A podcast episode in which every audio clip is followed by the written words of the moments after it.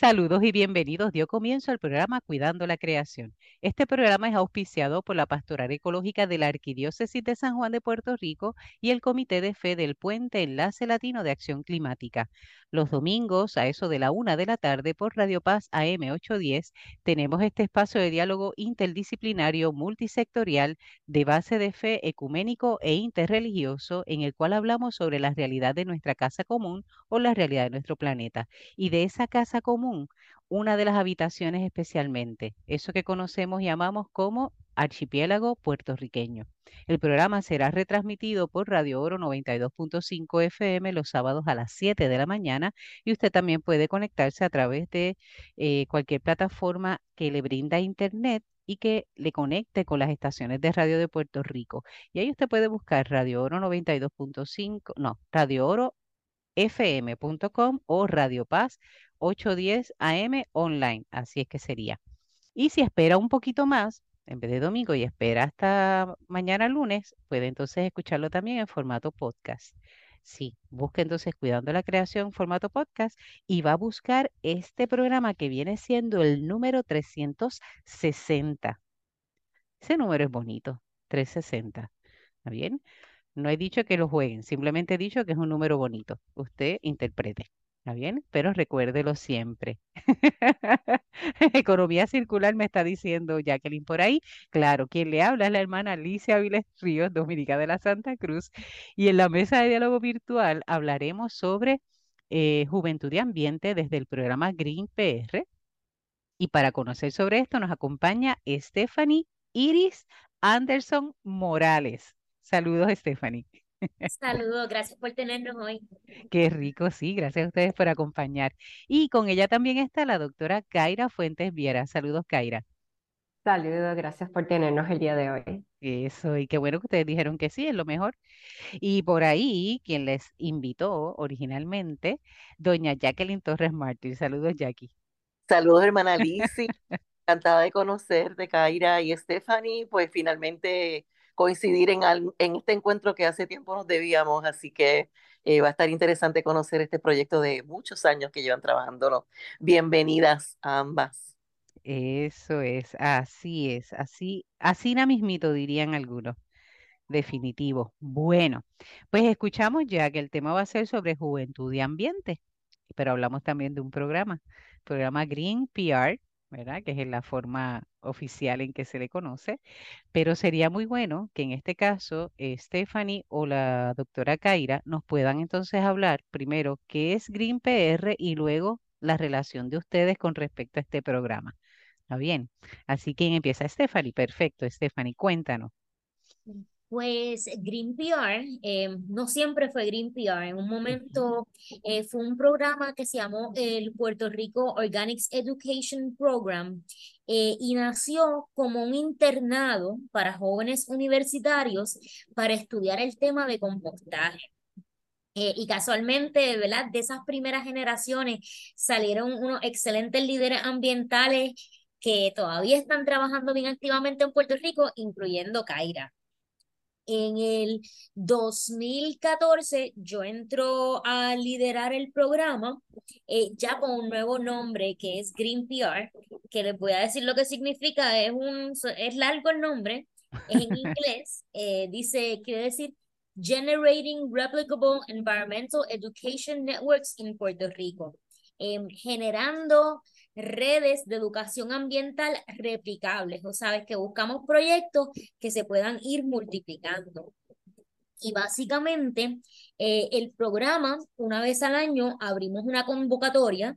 Em, principalmente buscamos jóvenes universitarios en edad universitaria em, y los entrenamos uno o dos días bien intenso en todo lo que tiene que ver con el manejo sostenible de materiales, que eso es la reducción, el reuso, el compostaje, el reciclaje, el rediseño. Cada año tenemos un enfoque diferente. Por ejemplo, este año, eh, la ronda que terminó recientemente, nuestro énfasis fue en la preservación de alimentos. Mm, una charla bien nítida sobre cómo hacer eh, eh, diferentes tipos de conservas de alimentos Eh, y anteriormente el énfasis fue el reuso y nos enfocamos en el reuso de textiles.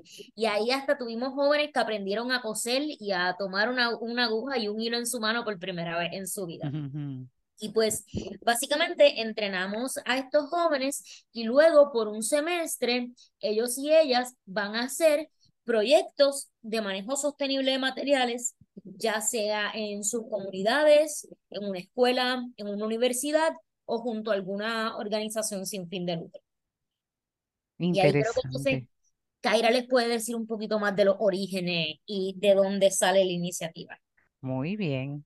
Claro que sí, Kaira, cuéntanos, ¿cómo surge realmente? Porque ya por lo menos con Stephanie sabemos que antes era eh, el programa Organic, eh, no, PR Organic Program, ¿verdad? Y luego cuando ella entra en el 2014, entonces que cambia, ¿verdad? Al Green PR. Pero ¿cómo se origina? ¿Está bien? Y sobre todo, ¿por qué se origina? ¿Verdad? ¿Por qué surge? ¿A qué responde? Gracias. Eh, es muy buena pregunta porque pues, si no conocemos nuestra historia, eh, ¿cómo vamos a seguir adelante en el futuro? Pues eh, nosotros trabajamos para la Universidad de Syracuse en Nueva York. Aquí es donde está nuestro centro y como Estados Unidos está dividido por regiones, y a nivel federal tiene regiones 1, 2, 3, 4, hasta 10 en unos casos u otros tipos de regiones para otras agencias. Pero la administración de, de, Environmental Protection Agency, lo que le conocemos en español como la EPA, que es la, la Agencia de Protección Ambiental, eh, tiene ciertos proyectos y dentro de esas regiones está la región 2, incluye Puerto Rico, Nueva York, eh, New Jersey y las Islas Vírgenes, Americanas. Y, también este, nosotros, nuestros programas, como somos una organización sin fines de lucro dentro de la universidad, nosotros solicitamos fondos federales. Dentro de esos fondos son unas subvenciones que la EPA y el USDA pues dan competitivamente. Nosotros solicitamos y ganamos la, estas becas que se reanudan, tenemos que competirlas año tras año tras año y el programa ha sido tan exitoso, pues que la hemos seguido ganando. ¿Qué sucede? Puerto Rico tiene un problema grave de desperdicios sólidos. Em, actualmente solo quedan como unos 16, 17 vertederos aproximados y de esos 17, menos de 5, tengo entendido, están en cumplimiento. Eh, que si quieren pueden buscar esta información eh, para corregir quizá los números, eh, porque siguen cambiando a través de los años. Y el último estudio que se hizo de caracterización de desperdicios sólidos fue en el 2003. O sea que nosotros estamos jugando con años. 20 años. Estamos jugando con una información vieja que ya pronto se va a volver a hacer un estudio sobre la caracterización.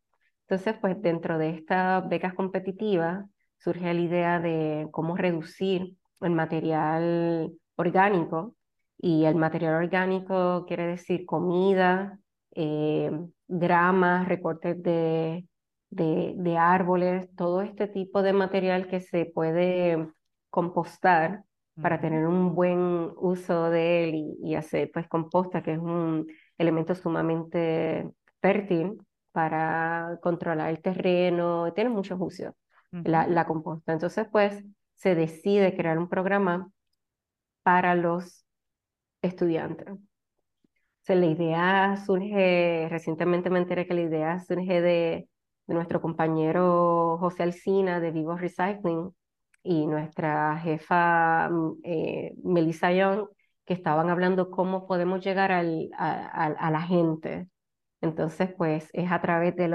de los jóvenes y a través de la educación. O sea que pues combinamos lo que es eh, esa necesidad de reducir eh, lo que es orgánico y va al vertedero con la educación y la juventud. Que cuando tienes un joven informado y talentoso y líder que va dentro de su comunidad a otras escuelas en la misma universidad, eh, pues el mensaje llega de una manera directa. Es como un, de, de, un tú a tú, y eso es lo que estaban buscando, y eso fue el origen de, de este programa y lo que, que nosotros queremos hacer. Eh, Stephanie. Ajá para añadir un poquito más de contexto, ¿verdad? De por qué empezamos con esta inquietud del énfasis en la composta, ¿verdad? En este estudio de caracterización que tenemos del 2003, encontramos que 37% de los materiales que van a los vertederos son orgánicos. Eso incluye tanto las sobras de alimento como la grama que cortaron frente a tu casa y ese tipo de materiales. So, juntos, en ese momento era un 37%. Y la ley de reciclaje de Puerto Rico eh, dice que la meta es llegar a un 35%. Sabes que si nosotros logramos compostar 100% de lo orgánico, logramos cumplir la ley sin tener todos estos mecanismos complejos de exportación, porque el compostaje es algo que puede ocurrir aquí mismo en Puerto Rico y que pues sacando los orgánicos de la mal llamada basura, no solamente hacemos que la basura no apeste porque ya no estamos generando los lixiviados, sino que, como decía Kaira, es algo que va de la mano con la agricultura, es algo que va de la mano con la lucha contra la crisis climática, porque la composta es excelente para mejorar la calidad de los suelos. Es excelente también para retener el agua, así que nos ayuda con las inundaciones y de nuevo en esta parte de la agricultura. Así que desde nuestros inicios siempre el componente de educar sobre el compostaje ha sido bien crucial a nuestra programación. Interesante. Y para aquellos que nos están escuchando y piensen, o sea, cuando escuchan eso de caracterización de los vertederos, sí, gente, ellos, hay gente que se toma su tiempo para ver qué es lo que llega a los vertederos. Es como si usted cogiera ahora mismo su zafacón, ¿verdad? Lo vaciara, lo vertiera en el suelo y empezara a clasificar lo que es aluminio, lo que es vidrio, lo que es papel, lo que es orgánico. Y en orgánico, como bien ellas dicen, ¿verdad? Desde, bueno, ya en el zafacón de la casa puede haber hasta comida, ¿no? Eh, desperdicios de, comida y demás. Imagínate que entonces empieces a hacer, eh, a poner un porcentaje. Y entonces, si ya haces eso, puedes entonces también comenzar a buscar alguna forma de hacer un poco de compostaje con tu propia, con tus propios residuos y hacer una mejoría. Pues eso es lo que se hace en los vertederos, que la última vez que lo hicieron en Puerto Rico fue en el 2003, según nos decía Kaira. Así que imagínate. En aquel momento, según nos dice Stephanie, 37% era de desperdicios, eh, desperdicios orgánicos. Así que imagínate todo lo que puede bajar, ¿verdad? Y se puede ampliar esa vida útil del vertedero, que es lo que me imagino que se quiere lograr, ¿verdad? A fin de cuentas, y que nos conviene que se logre, porque si no nos vamos a sepultar en desperdicio. No va a haber forma de, de tener dónde colocarlo. Kaira. Eh, gracias. Eh, quería aprovechar para, ya que estamos hablando de porcentaje, eh, pues quiero corregir los números que dije un momento anteriormente, ya que los números van cambiando. cambiando. Este, ya para el 2020, en Puerto Rico había una total, esos son los últimos datos que tenemos. para el 2020 habían 29 instalaciones abiertas y operando de vertederos. O sea, ¿qué quiere decir vertedero? Vertedero, pues, es ese lugar donde se llevan los desperdicios y algunos vertederos tienen las facilidades eh, requeridas por ley para manejar eh, los lixiviados, que es ese juguito de, la basura, que cuando llueve y cuando se descomponen los materiales de alimento, pues uno se vuelve metano y el otro pues es este líquido que cuando llega, puede, cuando sale puede llegar hasta lo acuífero que es bien importante que estén en cumplimiento y que tengan ese, como un liner eh, plástico. De eso, eso se llaman celdas de revestimiento. De esas 29, 11 tienen esas celdas, 18 no. O sea que de esas 29, y hago quote un quote porque los números siguen cambiando, 18 eh, están en orden de cierre. Wow. Por eso cuando hablo de los números de los vertederos, pues contar con esos vertederos que están en, en, ley de cierre vendría a ser un reto. Realmente pensar que contamos con tantos cuando la realidad es que más de la mitad está con orden de, de, de cierre. Kaira, ¿y podrías, tienes por caso los nombres de cuáles son esos que, de esos 18 que están ya con orden de cierre? ¿Se tiene ese dato? Em, No tengo este dato, Ok. pero, pero te puedo decir eh, De los los que conozca. los Ah, municipios que municipio. conozco que tienen esos vertederos. Muy bien. Y se entiende de que mucho de esto se transporta. O sea que en- de todo el área sureste, Ujú, el mayor vertedero está en Humacao. Y Humacao Ok. recibe todos los, todos los materiales de San Juan, Aguas Buenas, Caguas, Sidra. O sea que Wow. es de los mayores vertederos. Hay otro vertedero que está en Fajardo, Tuabaja, Arecibo, Morovis, Ponce, Juana Díaz, Peñuelas, Yauco, Lajas, Cabo Rojo, Moca, Añasco, Mayagüez. Eh, y hay otros pequeños vertederos que se pueden eh, considerar como centros de transferencia, que Ujú, el municipio lo deposita, que no tiene ningún tipo de celda de revestimiento.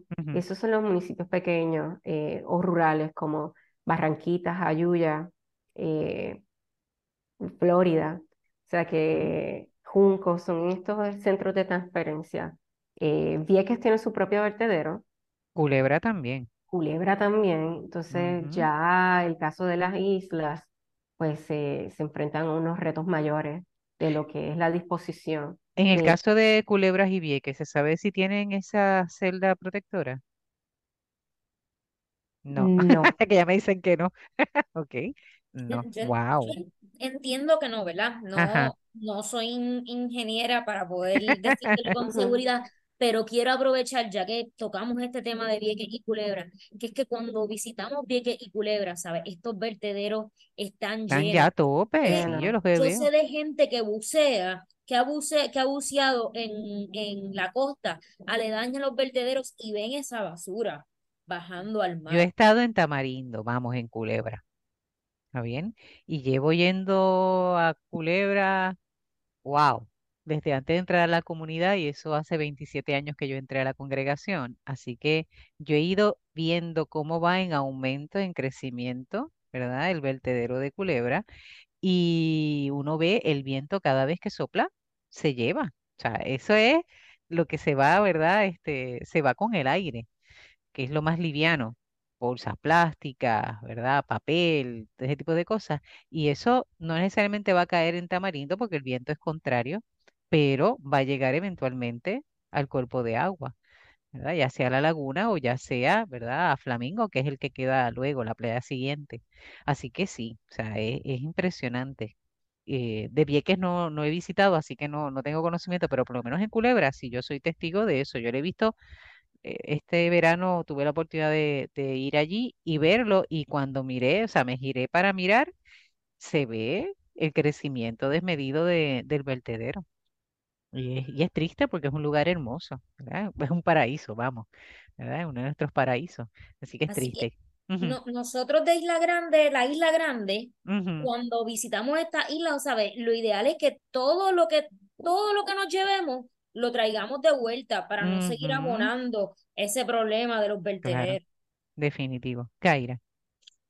Eh, voy a seguir compartiendo datos y regreso al tema de Vieques y eventualmente al del compostaje y por qué es tan importante en el manejo sustentable de materiales en Puerto Rico. Ujú, Pues de esos 28 vertederos, que 18 están con órdenes de cierre hace años, pero ujú, como no hay un espacio donde llevar estos materiales, pues le siguen dando extensiones y extensiones, y muchos de ellos han sido multados por la Agencia Federal de la EPA.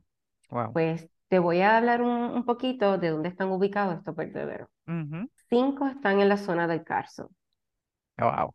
Cuatro Esa es en bandera, bandera roja, vamos. banderas rojas, Plap. ujú, sobre todo esos que no tienen ese lineamiento y pues todos esos lixiviados pues, eh, pues llegan a los acuíferos y los pueden contaminar. Cuatro están ubicados en valles inundables.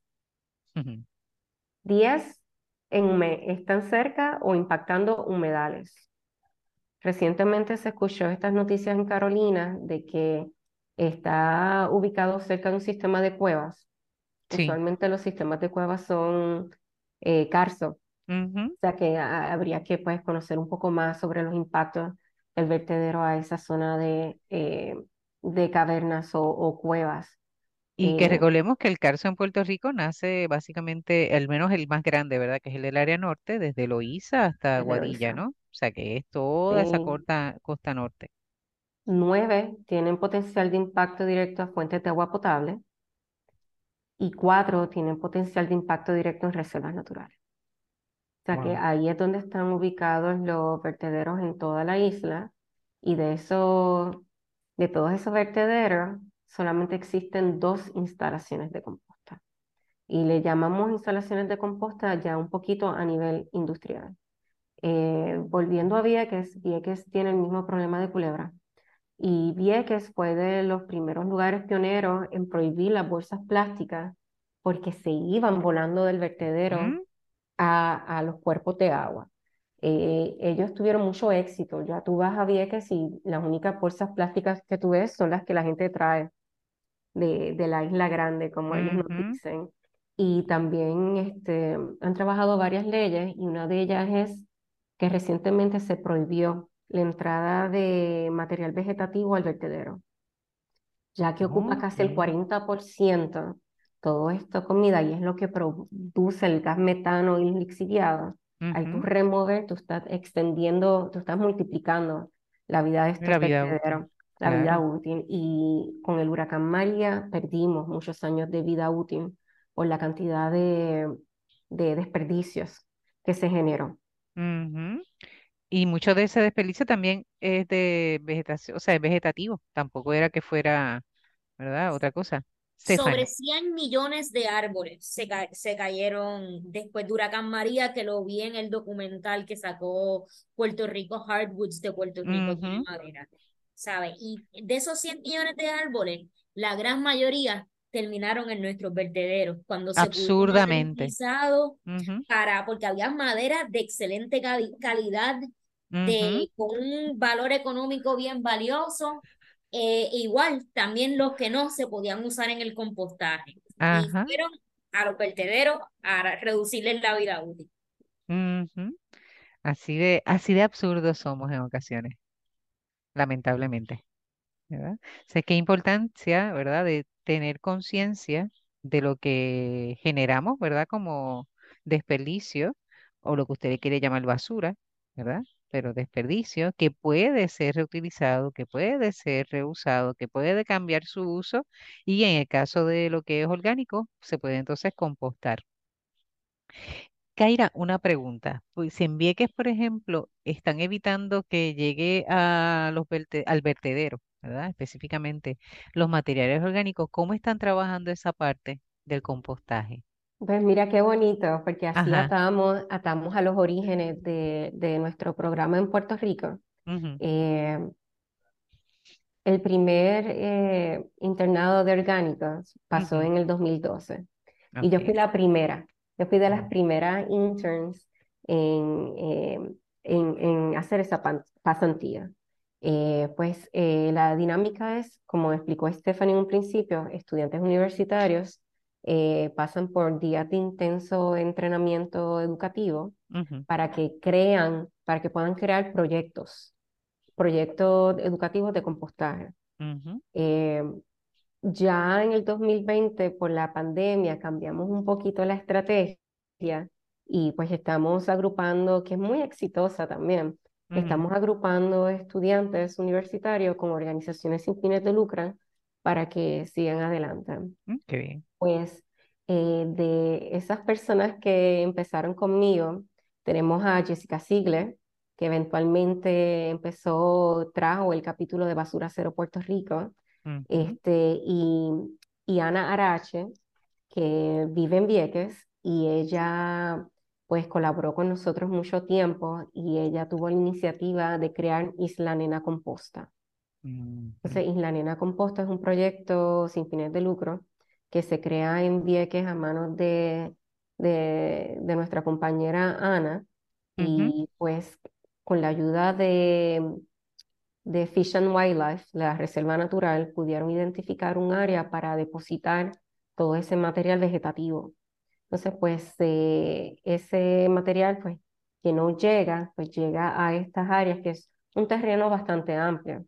Eh, igual, Isla Nena Composta necesita de maquinaria lo suficientemente grande y, funcional para triturar todo este material vegetativo.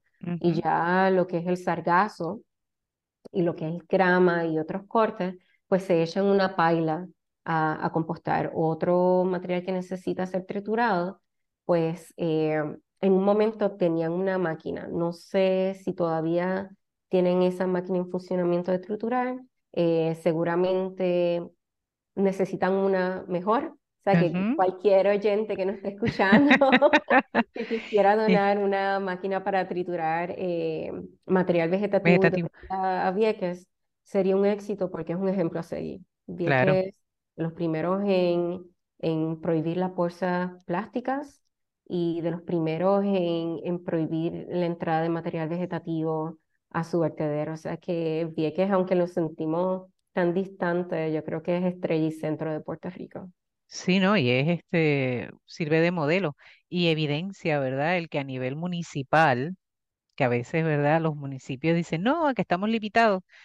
Mostramos, ¿verdad? Con, con Vieques de que sí, cuando hay no solamente interés, interés, sino cuando hay realmente, diríamos, eh, se me escapa ahora la, la, expresión. Cuando la necesidad y la voluntad se unen. Eso, cuando hay voluntad, cuando y necesidad. y necesidad, definitivamente. Que en ocasiones tenemos aquí en la Isla Grande la necesidad, pero nos escasea la voluntad. Eso es así. ¿Verdad? Nos escasea la voluntad. La voluntad tal vez en las organizaciones, en un sector de la población, tenemos la voluntad porque vemos la necesidad, pero lamentablemente los que dirigen el país no necesariamente ven esa necesidad. Y obviamente, aun cuando la vean, no tienen la voluntad, ¿verdad? Requerida. Qué bueno que Vieques, ¿verdad? Eh, con todo lo que implica, es una isla pequeña, ¿verdad? Es un municipio, un municipio una isla, municipio pequeño. Eh, obviamente con un presupuesto que también está limitado, está demostrando, está teniendo la voluntad para aceptar la realidad. Necesitamos hacer esto. Es urgente, ¿verdad? Porque a fin de cuentas, eh, si se quiere mantener el pueblo, hay que hacer este tipo de, ejercicio. Así que qué bueno, qué bueno, qué bueno, qué bueno. Y definitivamente hay que conocer muchísimo más sobre eso. ¿Está bien? Y les recuerdo que están escuchando el programa Cuidando la Creación por Radio Paz AM810 los domingos de 1 a 2 de la tarde y que se retransmite los sábados a las 7 de la mañana. Sí, gente, para los madrugadores por Radio Oro 92.5 FM. Agradecemos a nuestro técnico Ismael Arroyo Fontanes por toda la ayuda que nos brinda para que este programa se pueda escuchar a través de las ondas radiales y saludamos a todos aquellos que nos siguen semana tras semana, eh, ya sea a través de radio o ya sea a través de los podcasts, ¿verdad? Y obviamente ya no limitamos a Puerto Rico, sino que también a Estados Unidos, América del Sur, que sabemos también que nos escuchan. En el área de España tenemos también algunos radioescuchas y eso nos alegra un montón. Si usted quiere escribirnos, comunicarse con nosotros, lo puede hacer eh, a través de la página y el perfil de en Facebook, Cuidando la Creación. También lo pueden hacer a través de eh, Instagram, que también nosotros tenemos por ahí eh, una cuenta y publicamos, ¿verdad?, los temas que se van a estar trabajando cada semana y es un medio también para nosotros eh, darnos a conocer y contactarnos. Si usted interesa algún tema, que hablemos de algo que no se haya tocado o que se ha tocado hace mucho tiempo y haya necesidad de repasarlo, perfecto, nos los escribe, nos los indica y así trataremos entonces de comenzar a, a complacerles y seguir creciendo. Les recordamos que a través de podcast usted tiene ya con el de hoy 360 programas para escuchar. Sí, así que olvídese de que no tiene sueño, olvídese de que eh, no tiene nada que hacer o le gustaría eh, crecer en conocimiento y en conciencia. Cuidando la creación está para usted. 360 programas disponibles para escucharlo en esa audioteca, como le dice Jacqueline, ¿verdad? Tan importante. Y eh, me parece que tenemos que recordar fechas importantes, en este caso en octubre, el 28 de octubre, Jacqueline, estoy en lo correcto con lo respecto a la caminata de Enlace Latino de Acción Climática. Ah, eso es correcto. Muy guarden esa fecha. Eh, nos vamos a encontrar alrededor de las facilidades de, del Parque Luis Muñoz Rivera y el Escambrón, ¿verdad? Porque entendemos que va a ser una convocatoria un poco más amplia, pero para esos detalles pues serán más adelante, pero sí comuníquense con nosotros para que separen su mesa educativa, aquellas organizaciones sin fines de lucro que nos quieran acompañar, eh, libres de costo, ¿verdad? Para que eh, tengan ese espacio de, de, educación y de divulgación del proyecto. Eh, y también, pues, que las escuelas, los profesores, maestros, que caminen junto a nosotros, ¿verdad? Porque se hace una caminata dándole voz a esta problemática, más visibilidad. reclamar, ¿verdad? Reclamar acciones concretas eh, y justicia ambiental. Así que mm, ese es el llamado para, para octubre, eh, para que preparen sus comparsas, sus estribillos eh, y tengan un día, ¿verdad?, de, de, de mm, educación, de conocimiento y la pasen, ¿verdad?, un día familiar con música, para alimentos, ¿verdad? Pues, los food trucks, o sea, es una oferta de todo, de todo el día que se está preparando para, para todo eh, para toda la isla, porque vienen desde, desde todas las partes de, cardinales de, de nuestro archipiélago a, a, unirse a nosotros.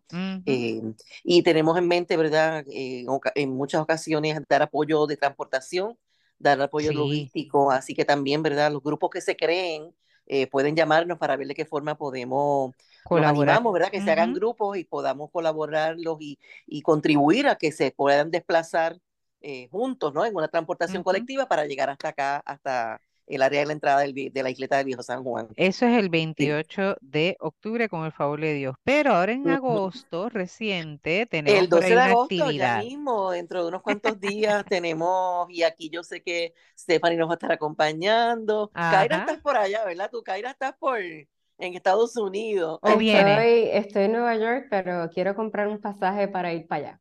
Ah, pues bienvenida. Quizá, quizá en la mesa brindando Muy bien. ¿Sabes Vamos a tener que tienes que tener, tienes que llegar antes de qué día? Del 12, ¿verdad? De agosto. Del 12, del 12, antes del 12, de agosto, en ese gran parque de Atillo que tiene unas facilidades espectaculares que miran al mar, al océano, en donde va a empezar, comenzamos haciendo una, una limpieza de playa, eh, se va a hacer caracterización, ¿verdad? Siempre se, se pide a todas esas personas que hagan limpieza de playa que auditen, que miren, ¿verdad? Ese por ciento de, esos desechos que estamos eh, eh, recuperando de, las playas, este, porque eso ayuda a esa concienciación y a, y, a, llevar una métrica, ¿verdad? Esa, esa, información la pueden pasar a organizaciones como Scuba Doc, en donde hay unas plantillas y que se recoge esa data para tomar decisiones eh, informadas.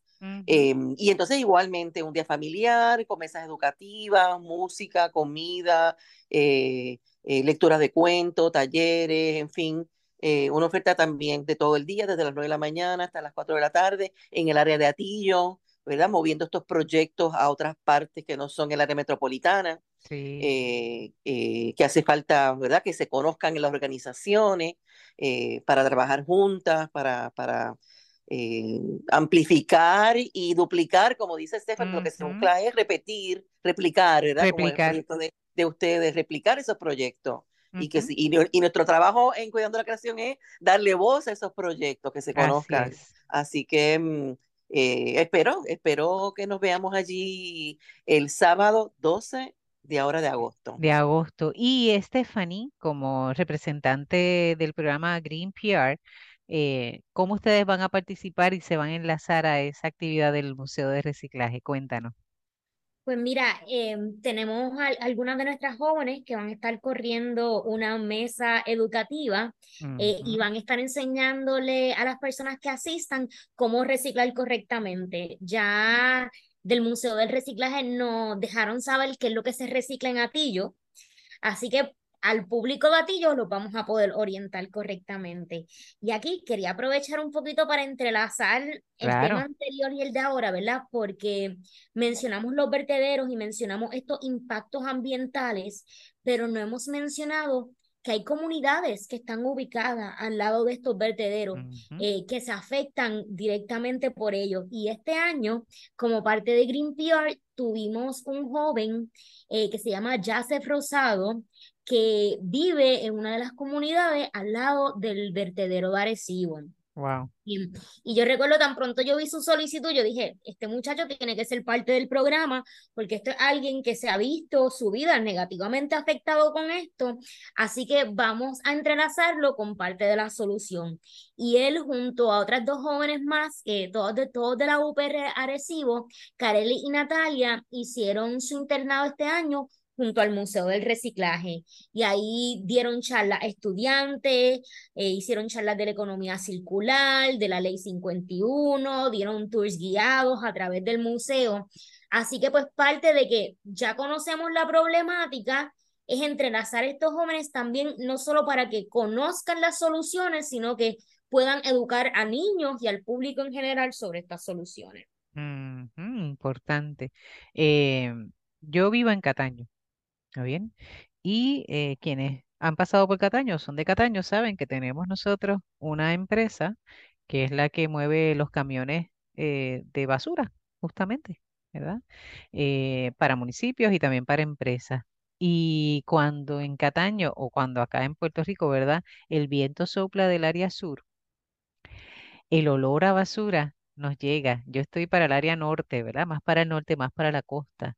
Eh, pero yo siempre que lo huelo, pienso, ¿verdad? Y me compadezco de eh, los hermanos y hermanas que viven, por ejemplo, en Juanamato, en eh, la zona de Puente Blanco, que quedan cercanos, ¿no? Pero especialmente Juanamato, tanto el residencial como la, la barriada.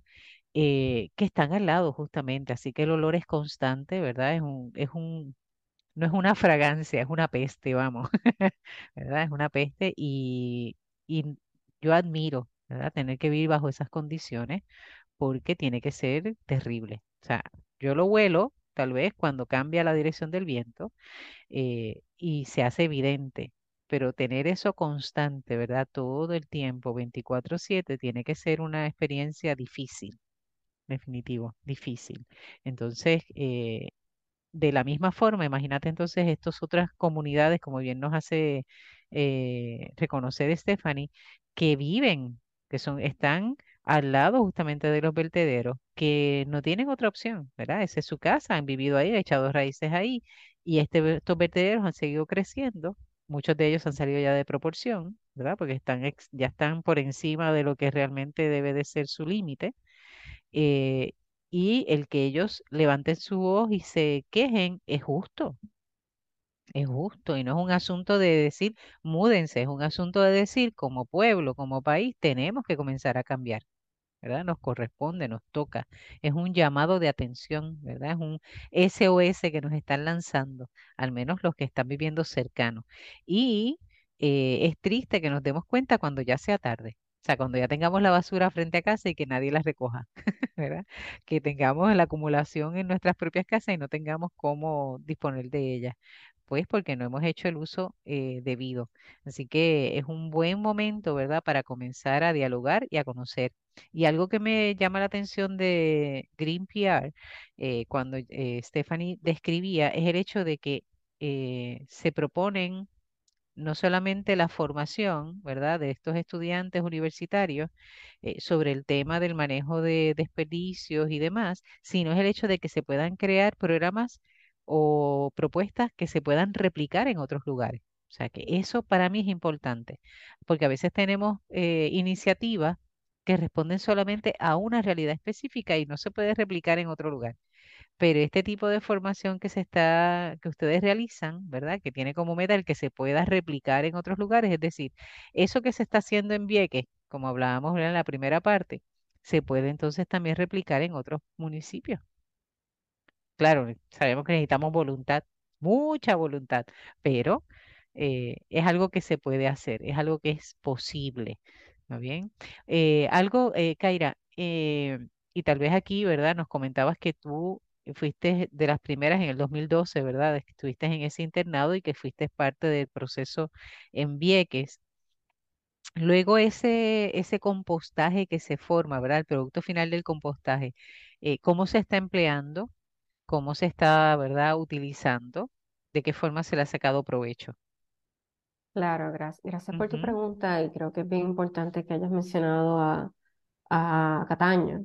Cataño, eh, por muchos años tuvo un vertedero cerca de la ciénaga, las cucharillas. Entonces, pues ese, ese movimiento ciudadano logró esa protección ambiental del humedal y ese es el tipo de cosas que se, se han replicado a través de la isla. Movimientos de base comunitaria que han logrado, han logrado manejar reservas naturales. Y, y, y Juana Matos y las cucharillas es un caso excelente de, de ese tema. Eh, pues la composta es gloriosa. Ajá. La composta tiene múltiples usos, eh, muchos usos, pero en Puerto Rico eh, dominan dos usos principales. depende del tipo de composta que se genera, porque hay composta y es composta, y hay distintos tipos de generar esa composta. Pues mm, también está lo que se conoce como el mulch, que es cuando tú trituras esta, esta madera y entonces pues tú lo pones encima de la jardinería. Pues eso es un tipo de, de productos que se asocia a la composta. Tenemos este otro material que se usa de agregado este, para la siembra. Que pues esa, para sembrar y para tener cosas, suponer el, el municipio o un nuevo desarrollo quiere hacer un jardín frente al centro comercial o algo así, pues necesitan grandes cantidades de tierra fértil para, para hacer sus jardines. Okay. También tiene este otro tipo de composta que se usa más bien como fertilizante. Mm. Entonces, pues ya nuestros compañeros de, de TAIS que se ubiquen en Salina, pues crean una composta, una composta a base de, fermentación que es muy rica en nutrientes y se utiliza en lo que es la agricultura orgánica. O sea que si tú quieres alimentar esas matitas de tomate, no hay nada mejor que tú eh, añadir eh, esta composta a tu, a tu, a tu cosecha. En esos detalles lo hemos tenido aquí en el programa, así que con los, que escuchan, los escuchas que, que nos han seguido por mucho tiempo deben de reconocer ese nombre. Aparte también sé que habemos varios que somos clientes de TAIS, ¿verdad? Que aportamos a esa, a ese, a esa composta de salina, a esa finca que ellos tienen, ¿verdad? Lo digo por lo menos aquí en el convento nosotras tenemos un aporte eh, mensual. Eh, justamente la semana pasada recogieron y hubo ese intercambio ¿verdad? Así que conocemos un poco de la dinámica, ¿verdad? De cómo lo hace Thais, que utiliza todos esos eh, desperdicios orgánicos, ¿verdad? Por ejemplo, el arroz, eh, cáscaras de cualquier verdura, pero también carne, que ellos también, ¿verdad? Que es algo para mí, la primera vez que escuché de Thais y que trabajaba también con, con la carne, ¿verdad? Dirá carne, pollo y demás, eh, pues era como un, como un extra, ¿verdad? Era, era provechoso y lo utilizamos. Así que sí, eh, Thais es una alternativa súper interesante y súper buena. Kaira. Sí, quería eh, comentar de que para la composta hay un sinnúmero de usos que se usan a nivel mundial. Este, se pueden hacer unas bolsas gigantescas de composta para filtrar. Okay. Este, se, se puede utilizar esas mismas bolsas para eh, ubicaciones donde se construyen para evitar la erosión y para que esto, eh, para que la tierra llegue al río. También este, se usa para amendar el terreno. en lugares como Vieques que han tenido problemas de contaminación, este, pues hacer una mezcla de agregado de composta ayuda a recuperar ese suelo, ese suelo herido o ese suelo contaminado. O sea que la composta es una maravilla que, pues, eh, papá Dios no tío como parte del ciclo natural de las cosas. Así es. Nada, nada Lo diseñó muy bien, lo diseñó muy bien. Sí. Muy bien Ah, diseñado. Ay, yo siempre digo, Ajá, el compostaje es el reciclaje de la naturaleza. Es claro. el reciclaje que lleva haciendo nuestro planeta Tierra por millones y millones de años. Ujú, Prácticamente todo lo que nosotros como produ- producimos como humanidad, todo se compostó y lo que no se compostó son hallazgos arqueológicos. Así es. Hasta el siglo pasado que empezamos con este invento del plástico, que empezamos a crear estos materiales que no biodegradan. Pero hay, hay textos, tú sabes, milenarios que reconocían la importancia del suelo para poder tener la vida en la tierra. Definitivo. Y eso es importante, ¿no? O sea, en el aspecto de, de la sabiduría, ¿verdad? De nuestros pueblos, la sabiduría de esas comunidades originarias, ¿verdad? Y lamentablemente el ser este, desarrollados nos ha hecho perder ese vínculo, ¿verdad? Y esas, esas enseñanzas milenarias. Kaira. Quería añadir que los procesos de composta varían. Ah, Y usualmente los procesos de composta que llegamos, llevamos en nuestros patios, en nuestras casas, pues no se recomienda que se añade material de animal, carnes o, o, excreta de los gatos o de los perritos o caballos, porque para que para convertir esos productos en composta con, con la calidad que se necesita para sembrar, se necesita cocinar esa composta en altas temperaturas. Cuando digo cocinar, son que se hacen unas montañas gigantescas de material orgánico. Okay. Estas mismas pilas de material orgánico se produce mucho calor. Y es que creado también por esos microorganismos que van produciendo estos gases y van convirtiendo eh, estos materiales en composta. Entonces, pues ya en las facilidades de tamaño industrial, ya como TAIS y Vivo Recycling en, en Caguas, pues tienen la habilidad de, de llegar a esas temperaturas para compostar pues este tipo de, de, de productos como es la, la, carne. Si vas a hacer tu, tu composta en el patio de tu casa, que hay distintos tipos de hacer composta, que podríamos hacer un programa para explicar Definitivo. las tecnologías de hacer composta casera, pero no recomendamos de que se mezclen carnes, pollos, mariscos ah, dentro de, de, la composta casera, ya que pues no se van a poder alcanzar esas temperaturas para, para controlar la producción de, de las bacterias relacionadas con, con los productos de origen animal. O sea que también tenemos, ¿verdad? Eh, casos específicos para el uso del compostaje y el modo de hacer el compostaje. Stephanie. Algo bien cool que hicimos con Green PR este año es que a mediados de semestre tuvimos una gira. Y uno de los lugares que visitamos fue Vivo Recycling en Cagua. Y José, José Alcina siempre da un tour de maravilla a estos jóvenes porque nos trepamos en estas pilas de composta gigantescas, que tú puedes ver el humo, cómo se desprende de ellas. Qué bien. va con un termómetro gigante y pone ese termómetro en el centro de la pila y todos estos jóvenes pueden ver las altas temperaturas que llegan, que eso eh, esteriliza cualquier otra bacteria, virus, cualquier germen indeseado, eh, se sanitiza en esos procesos dada a la alta temperatura. Y pues nada, tuvimos esta, esa gira este semestre, em, visitamos también eh, las bloques, bloques Caribe en Guaynabo donde están recibiendo botellas de vidrio desde hace varios años y también hay, hay otras bloqueras eh, más que los reciben y usan ese vidrio en la construcción de bloques de cemento. Mm, interesante. Así que usar ese vidrio reduce la cantidad de materiales nuevos que tenemos que extraer de las montañas para hacer esto.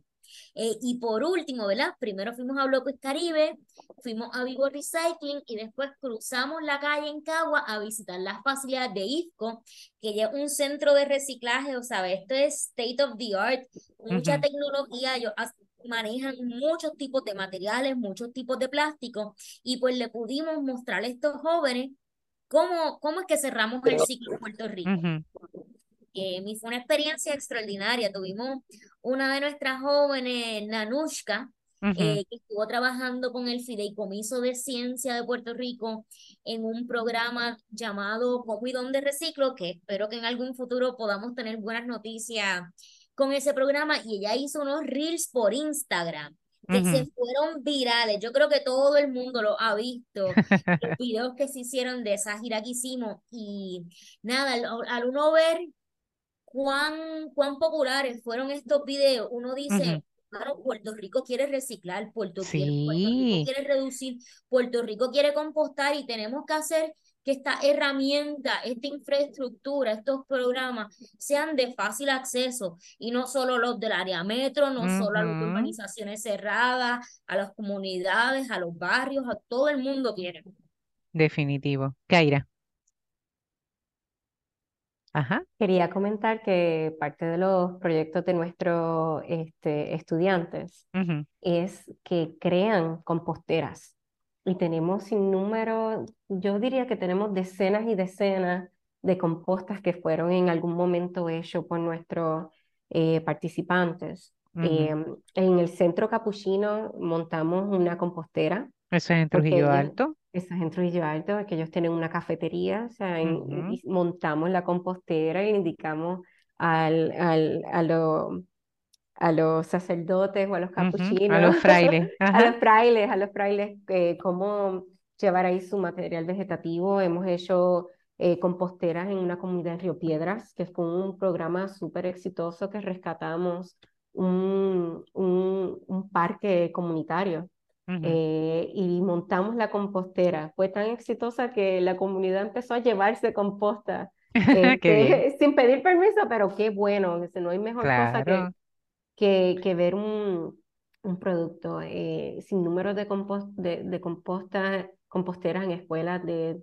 de Tua Alta, Tua Baja, Salinas, eh, que lleva años con, con nuestra querida Ada, eh, que ella nos ayuda siempre con, con esos temas. O sea que eh, poquito a poquito dentro de este programa hemos creado muchas composteras en escuelas, en comunidades, y quería mencionar a Puerto Rico Composta, porque también ellos tienen su misión crear una compostera en cada escuela. Excelente.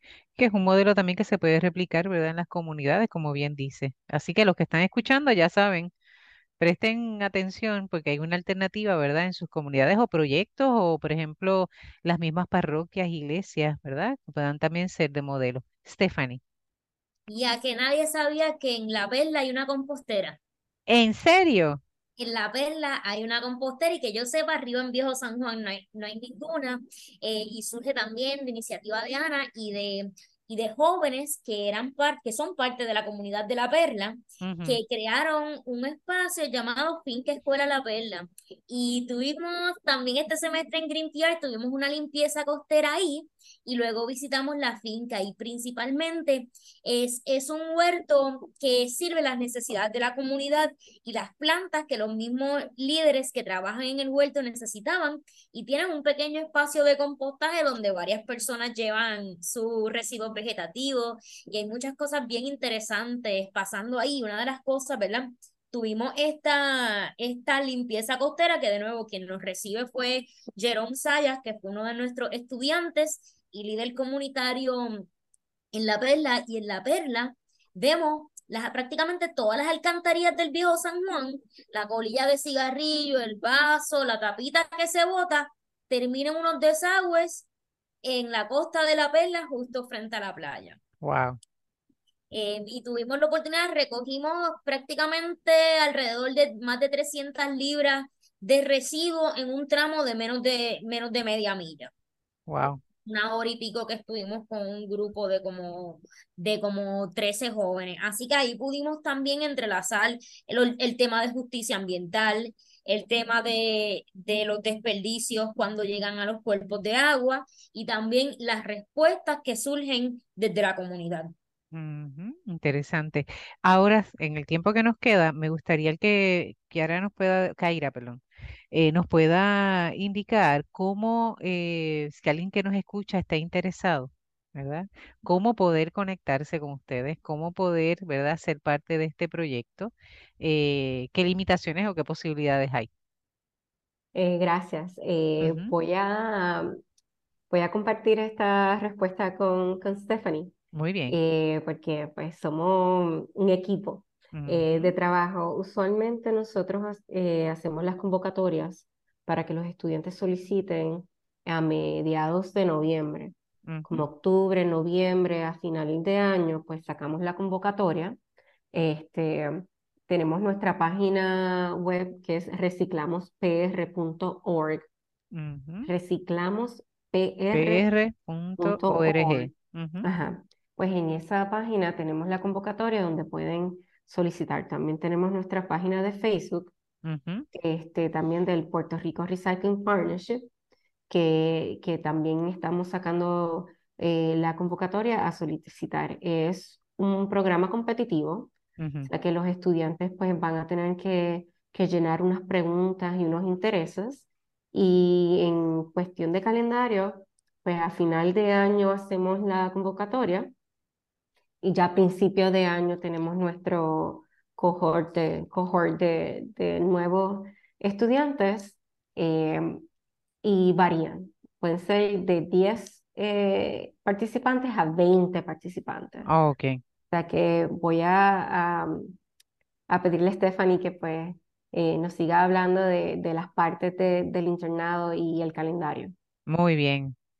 Dinos, Pues, Stephanie. A eso añado, ¿verdad? Que si la gente que prefiere usar Instagram, tenemos un Instagram que lo encuentran como Reciclamos PR. ujú, Em, y pues también si quieren volver, volverse parte de la Asociación de Reciclaje de Puerto Rico, del Puerto Rico Recycling Partnership, en la página web que mencionó Kaira, reciclamospr.org, ahí en ujú. esa primera página cuando tú entras, eh, hay una solicitud y entonces ahí te haces miembro y te añade a nuestro mailing list. Y tan pronto esas convocatorias salen, eh, ustedes va a ser entonces el primero en enterarse. Excelente. Como mencioné, ¿verdad? Em, buscamos jóvenes, ¿verdad? Vamos a decir, por decir unas edades, porque no nos limitamos en edades, pero por decir unas edades entre 18 a 30 años, que Ok. son esa, esa edad en que todavía están formando ese liderato ambiental. Entonces, pues básicamente recibimos esas solicitudes. Yo leo todo con, con mucho detalle, ¿verdad? Trato de sentir ese entusiasmo que tiene el, el estudiante, ese compromiso con esos temas se entrenan, se le localizan diferentes proyectos y trabaja, a través del semestre pues tenemos limpieza, tenemos giras, tenemos otras oportunidades de entrenamiento con recursos especiales que tenemos. Y esos entrenamientos son aquí en Puerto Rico. Son aquí en Puerto Rico, sí. Muy bien. Sí, todo es en Puerto Rico. Eh, obviamente desde la pandemia hemos también actuado de manera híbrida. Eh, por ejemplo, este año que pasó, la primera charla de manejo sostenible de materiales, yo la di por Zoom. Pero Ok, luego tuvimos un día de entrenamiento presencial en presencial. espacio en Atorrey. Muy bien. También hemos tenido, que yo espero que lo podamos hacer el año que viene, Ujú. eh, hemos hecho retiros ambientales con estos jóvenes utilizando las Chévere. facilidades del Centro Capuchino, Ujú. porque ellos tienen bosque, tienen el Sí. salón de Es un lugar espacio, especial, donde sí. quedarse y son, ¿verdad? Personas que desde su, desde su ángulo, ¿verdad? Esto no es un, un internado religioso ni nada por el estilo, pero como sabemos que los frailes tienen este compromiso, pues terminamos casi siempre muchos años colaborando con ellos en el uso del espacio y entonces cuando tenemos esos días que nos podemos quedar de una noche por la otra, por la noche podemos ver documentales, se Claro. crea más conexión entre el grupo, nos vamos conociendo mejor, así que dedos cruzados que Se pueda que repetir. podamos hacer eso, porque nos, pasó la última vez que lo hicimos, Ajá. mientras estaba el entrenamiento pasó uno de los terremotos, Uh. así que yo- no, nos asustamos por un momento, paró de temblar la tierra y dije, pues seguimos entonces. Así Muy que bien. este programa ha sido, como todos saben, nos hemos enfrentado a los huracanes, a los apagones, a los temblores, a la pandemia Es un programa que va viviendo el proceso de la, del pueblo, así que está chévere. En nos tiempo vamos real. ajustando, nos vamos ajustando. Perfecto. Bueno, ya nos queda nada de tiempo, así que le agradecemos, ¿verdad? A la doctora Kaira Fuentes eh, Viera y a Stephanie Anderson Morales por eh, estar con nosotros hoy. Así que muchas gracias, gracias por, por este programa, gracias por darnos eh, como un aliento, ¿verdad? De mucha esperanza, porque vemos que algo se está realizando, ¿verdad? Y que tiene, vamos viendo los frutos poco a poco. Así que muchas, muchas gracias. Y ya saben, este programa es parte de ustedes también, ¿verdad? Tienen este espacio y sabemos también que necesitamos tener como 15 programas más con ustedes para poder para poder este, conocer, ¿verdad? Eh, todo lo que abarca el programa Green PR. Eh, Stephanie, estamos en NA, dime, cuenta. Quiero decirlo porque es que mencionaste lo de la esperanza. Y yo creo que yo estar en contacto todos los años con estos jóvenes, por, eso es que yo no pierdo la esperanza en Muy Puerto bien. Rico, porque todos los años trabajo con la gente más motivada con hacer un Puerto Rico mejor y de ellos, ellos son Green PR. Yo soy la que, la que entrenó, pero ellos son Green PR. Muy bien, qué bueno, excelente. Así que ya saben, aquellos que nos escuchan, eh, tenemos la oportunidad si tenemos la voluntad, ¿verdad? Y tenemos personas capacitadas, tenemos en cada rincón de este archipiélago gente que está capacitada para poder hacer la diferencia. Tenemos que seguir cuidando la creación. Hasta la próxima semana. Dios les bendiga.